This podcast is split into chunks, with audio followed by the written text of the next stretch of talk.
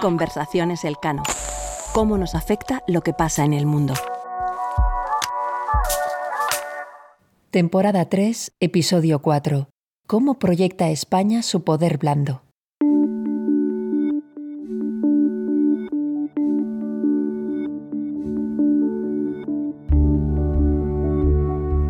Bienvenidos y bienvenidas a Conversaciones Elcano y buenas tardes a todas las personas que nos acompañáis hoy desde aquí en la feria en este episodio especial desde la Feria del Libro de Madrid. Este es un podcast que realizamos en el Real Instituto Elcano para abordar eh, los, los distintos acontecimientos que están pasando en el mundo y ayudarnos a comprender cómo impactan en nuestras vidas. Cada dos semanas elegimos un tema de actualidad y lo exploramos con la ayuda de todo el equipo de investigación del Real Instituto Elcano. Podéis escuchar todos los episodios en nuestra web y en todas las plataformas principales de podcast. Y hoy queremos aprovechar que estamos aquí en la Feria del Libro de Madrid, empapados y rodeados de cultura, para preguntarnos cómo desde España proyectamos nuestra presencia de cara al resto del mundo y para analizar qué es esto que conocemos como poder blando. Así que animamos a todas las personas que estáis eh, hoy por aquí a quedaros y acompañarnos durante el próximo rato para hablar hoy con Eliana Olivier, investigadora principal en el Real Instituto Elcano. Bienvenida y muchas gracias por estar hoy en este episodio especial desde el Parque del Retiro de Madrid. Muchas gracias a vosotros, María, por contar conmigo. Bueno, Eliana, antes que nada, por situarnos un poco en la conversación. Cuando en las relaciones internacionales eh, se habla de la proyección exterior de los países y, y, y sobre todo dentro del fenómeno de la globalización, Escuchamos muchas veces este concepto de poder blando. ¿Qué significa esto de poder blando o poder suave? Este concepto eh, existe en, en, las relaciones internacionales desde hace ya varias décadas. De hecho, eh, se, se, lo acuña Joseph Nye eh, en los años 90 y no es casual que, que, que, sea un concepto que surge en los años 90 precisamente cuando se está reconfigurando el mundo, eh, han desaparecido, están terminando de desaparecer los dos bloques que caracterizaron las relaciones internacionales de la segunda mitad del siglo XX. Y se refiere sobre todo a la capacidad para influir o para ejercer el poder más a través de la convicción o de la atracción que a través de la coerción. Así se, se, contrapone, por una parte, a los poderes duros, clásicos, eh, el, militar, el económico, aunque también, bueno, como tendremos ocasión de, comentar esta tarde, también los complementa en cierta medida. Eh, bueno, esto que explicas, Iliana, engloba a su vez muchos fenómenos distintos. ¿no? Eh, tú coordinas en el Real Instituto Elcano un proyecto sobre la presencia global y sobre el proceso de globalización en el mundo. ¿Nos podrías contar un poco cuáles son las tendencias actuales en la globalización y de qué manera afectan también a este poder blando de los países del que estamos hablando? Sí, com como decías, en el, en el índice Elcano de presencia global tratamos de recoger las distintas formas de presencia y este quizás es un punto eh, que conviene subrayar. Es un índice que recoge una medida, que trata de capturar una medida de la presencia, no del poder o de la influencia. Y esto también es algo que tiene mucho que ver con las relaciones internacionales contemporáneas, sobre todo las que caracterizan los años 90 a, a, a la actualidad que es eh, una etapa en la que muchos países eh, se abren al exterior. Eh, no necesariamente, y esta sí es una diferencia con lo que ocurre en décadas previas, no necesariamente con un afán de ejercicio de influencia eh, regional o global. En este sentido, tratamos de capturar esa proyección al exterior, independientemente de que ésta pueda derivar en un mayor ejercicio de la influencia.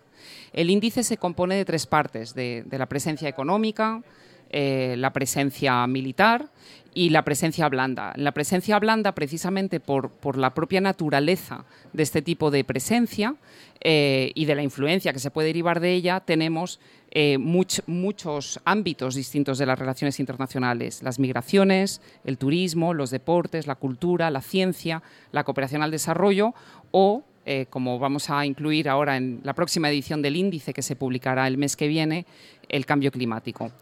Eh, tenemos datos del índice que se remontan al año 90 y esto nos permite ver cómo se ha ido configurando y reconfigurando el propio proceso de globalización durante estas algo más de tres décadas. Y es interesante ver, eh, por un lado, que los países que se sitúan en los primeros puestos del índice, eh, el primer puesto lo tiene Estados Unidos, el segundo puesto lo tiene China, eh, son también países que se colocan a la cabeza no solamente en lo global, sino en cada una de estas tres dimensiones, lo cual ya nos está diciendo algo interesante, que es que no es un juego de suma cero entre formas de presencia, sino que volvemos a esta idea de que se complementan y se articulan entre sí. Estados Unidos es el primero en presencia global, pero también lo es en militar, económica y blanda. China, por su parte, es el segundo país en presencia global, pero es que también lo es en blanda, en económica, es el tercero en lo militar. Eh, una, otra de las tendencias que observamos es que si bien el proceso de globalización nace, bueno, se acelera en realidad, nace algo antes, pero se acelera en los años 90 sobre todo por su dimensión económica, por el aumento de las interdependencias comerciales y financieras internacionales, a la vez que se está produciendo una desmilitarización de las relaciones internacionales, lo que vemos a raíz, a medida que van pasando los años, pero sobre todo a raíz de la gran recesión de 2008, es que a partir de ese momento se produce una ralentización, incluso una desglobalización en algunos momentos de la, de la, dimensión económica y toma el relevo, toma el liderazgo del proceso de globalización precisamente lo blando. Y esto también es muy interesante, coincide con un momento de, aumento del, turismo a escala internacional, de, de, apuesta clara por la proyección cultural de muchos países, de muchas potencias emergentes, también de la cooperación al desarrollo y con un momento de, revolución tecnológica y de digitalización de la política exterior. Muchas gracias. Eh, bueno, también la cultura tiene un papel muy importante en, esta proyección exterior de los países y concretamente en, en, la de España. Cuando hablamos de la circulación mundial de la cultura, muchas veces solemos pensar en la producción audiovisual, pero hay muchas otras industrias culturales y creativas que también importan. Y esto bueno, resulta muy evidente particularmente eh, en el lugar en el que estamos grabando hoy este episodio, rodeados de libros en la feria. ¿Cuáles son los factores que contribuyen a esa proyección cultural de los países y concretamente a la de España en el mundo? Sí, en el índice tratamos de recoger no solamente la dimensión de esta industria cultural, sino sobre todo la medida en la que se internacionaliza. Y, esta, y, esta, y este también es un fenómeno muy interesante en el ámbito cultural, cómo ha aumentado precisamente esa capacidad de la industria cultural para ser transnacional. Em, hacía referencia a los libros. Es verdad que se recogemos las exportaciones de bienes culturales, los libros, por supuesto, pero también antigüedades, obras de arte, eh, fotos, eh, joyas, periódicos incluso, pero también los servicios audiovisuales, eh, las producciones cinematográficas, radio, televisión, música. Este sí es un ámbito en el que España eh, se proyecta en buena medida hacia el exterior. De hecho, bueno, pues sirva de referencia que España ocupa el decimotercer puesto en el ranking general de presencia global y cuando lo circunscribimos al ámbito de lo cultural eh, aumentaría al décimo puesto. Muchas gracias, Iliana. Eh, seguimos aquí en este episodio especial de Conversaciones Elcano desde la Feria del Libro de Madrid. En este podcast analizamos por qué es importante entender lo que pasa en el mundo y cómo nos afecta, eh, contando con el equipo de investigación del Real Instituto Elcano. Podéis escuchar el podcast en nuestra página web y en todas las plataformas principales de podcast. Hoy estamos hablando con Iliana Olivier sobre poder blando y proyección exterior española. Iliana, otra de las dimensiones de la acción exterior que influyen en la presencia de España en el mundo es precisamente la de cooperación al desarrollo que mencionabas antes.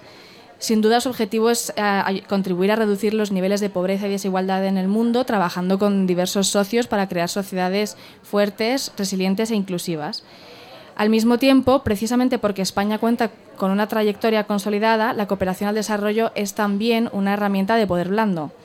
¿De qué manera la cooperación al desarrollo impulsa la proyección blanda de España en el mundo? Em, eh, esta, pregunta es interesante porque, de hecho, cuando nace la cooperación al desarrollo, lo hace precisamente en buena medida como una herramienta geopolítica, eh, con el objetivo de, tejer, de sostener precisamente los dos bloques que se conforman en, la, en guerra mundial. Em, es precisamente con el paso de los años a medida que se van transformando las propias relaciones internacionales, se va diluyendo el enfrentamiento entre los dos bloques, cuando la cooperación al desarrollo va adquiriendo dinámicas distintas, se va reorientando en mayor medida a la lucha contra la pobreza. Es verdad que ahora eh, estamos viviendo un nuevo momento geopolítico eh, que quizás está eh, remarcando mucho más esa otra vertiente de la, de la cooperación al desarrollo que no que además de, buscar la reducción de la pobreza eh, o, el, mantenimiento o, la conservación de los bienes públicos globales, también eh, se articula como una herramienta de, proyección o incluso de influencia de los distintos donantes. Em, de hecho, Así lo vemos en los mal llamados donantes emergentes. Rusia, China, Turquía eh, diseñan sus políticas de cooperación al desarrollo precisamente como una herramienta muy clara de proyección, de influencia y de política exterior. España se suma a la comunidad de donantes internacionales cuando completa su integración en la comunidad internacional occidental, en la Unión Europea y en la OCDE. Y este es un momento, los años 80-90, en el que la cooperación al desarrollo adquiere un cariz más técnico, más orientado en las necesidades de los países donantes o en sus propios méritos en términos de, gobernanza y de lucha contra la corrupción. Pero poco a poco también se va convirtiendo en una seña de identidad de la, acción exterior española porque es una, una, herramienta de presencia en sí misma y porque también eh, contribuye a la presencia en otras dimensiones también blandas y económicas. Es una herramienta de diálogo político, es una herramienta también de difusión, difusión cultural. Aquí también, igual que, en lo cultural, España tiene un perfil eh, blando y también de, cooperación al desarrollo más remarcado que otros países. De hecho, de nuevo, recuerdo que España está en el puesto decimotercero en presencia global y está en el decimoprimero en lo que se refiere estrictamente a la cooperación al desarrollo. Bueno, y a esta proyección blanda de España en el mundo contribuye también el turismo, que además es precisamente uno de los sectores fundamentales de nuestra economía. Iliana, ¿en qué medida el turismo potencia la proyección de España en el mundo? Pues la potencia mucho, pero la debilita también. Em, cuando, cuando mm, España, bueno, cuando se produce la apertura de la economía española y que coincide más o menos con el primer año para, para el que tenemos datos, Em, vemos que, en el perfil de proyección exterior española el turismo eh, tiene una contribución importante, ¿no? concretamente del 7,7% a su presencia global total. Pero a medida que España va diversificando sus formas de proyección al exterior, el peso del turismo se va reduciendo y esto es así hasta el año 2010 aproximadamente. En este sentido, la gran recesión tuvo un impacto y, y implicó un cambio de tendencia. A partir de ese momento, vuelve a aumentar la dependencia de España respecto del turismo. Y esta es un poco la situación en la que nos encontramos en el 2020 con una dependencia del 6%, cuando llega la pandemia, que es un choque que, luego se convierte en sistémico, pero que tiene un impacto particularmente relevante en todas aquellas formas de intercambio que implican el intercambio personal. En ese sentido, la pandemia tuvo un efecto muy grande sobre la presencia global de España, precisamente por la que también es una de sus debilidades, que es una excesiva dependencia del turismo. Em, de hecho, en los datos más recientes que, recogen los efectos de la pandemia, podemos ver cómo España es de los 150 países para los que calculamos el índice, el país que mayor volumen de presencia pierde. Bueno, pues muchísimas gracias, Iliana, por habernos acompañado hoy en este episodio especial desde la Feria del Libro de Madrid. Eh, eh, bueno, hemos hablado un poco de este concepto de poder blando, ¿no? de, cómo se proyectan los países de cara al mundo y particularmente España. Y hemos puesto el foco en algunas dimensiones concretas, la cooperación al desarrollo, la proyección cultural eh, o el turismo. Así que bueno, muchas gracias, Ileana. Y... Muchas gracias a vosotras. Conversaciones Elcano. ¿Cómo nos afecta lo que pasa en el mundo? Muchas gracias también a todas las personas eh, que hoy nos habéis acompañado desde aquí. Aprovecho para recordaros que subiremos este episodio eh, de Conversaciones Elcano a todas las plataformas principales de podcast y también a nuestra página web. Así que si queréis seguir con nosotros cómo nos afecta lo que pasa en el mundo, os animo a suscribiros a nuestro podcast y si os interesa conocer los temas que tratamos con mayor profundidad y estar al día de todas nuestras actividades, podéis visitarnos en nuestra página web o seguirnos en Twitter. Eh, Conversaciones Elcano es un podcast presentado por María Santillán y Álvaro Vicente, pero detrás hay todo un equipo que lo hace posible. Marta Corral e Iván Oscar López Valerio se encargan de la distribución digital.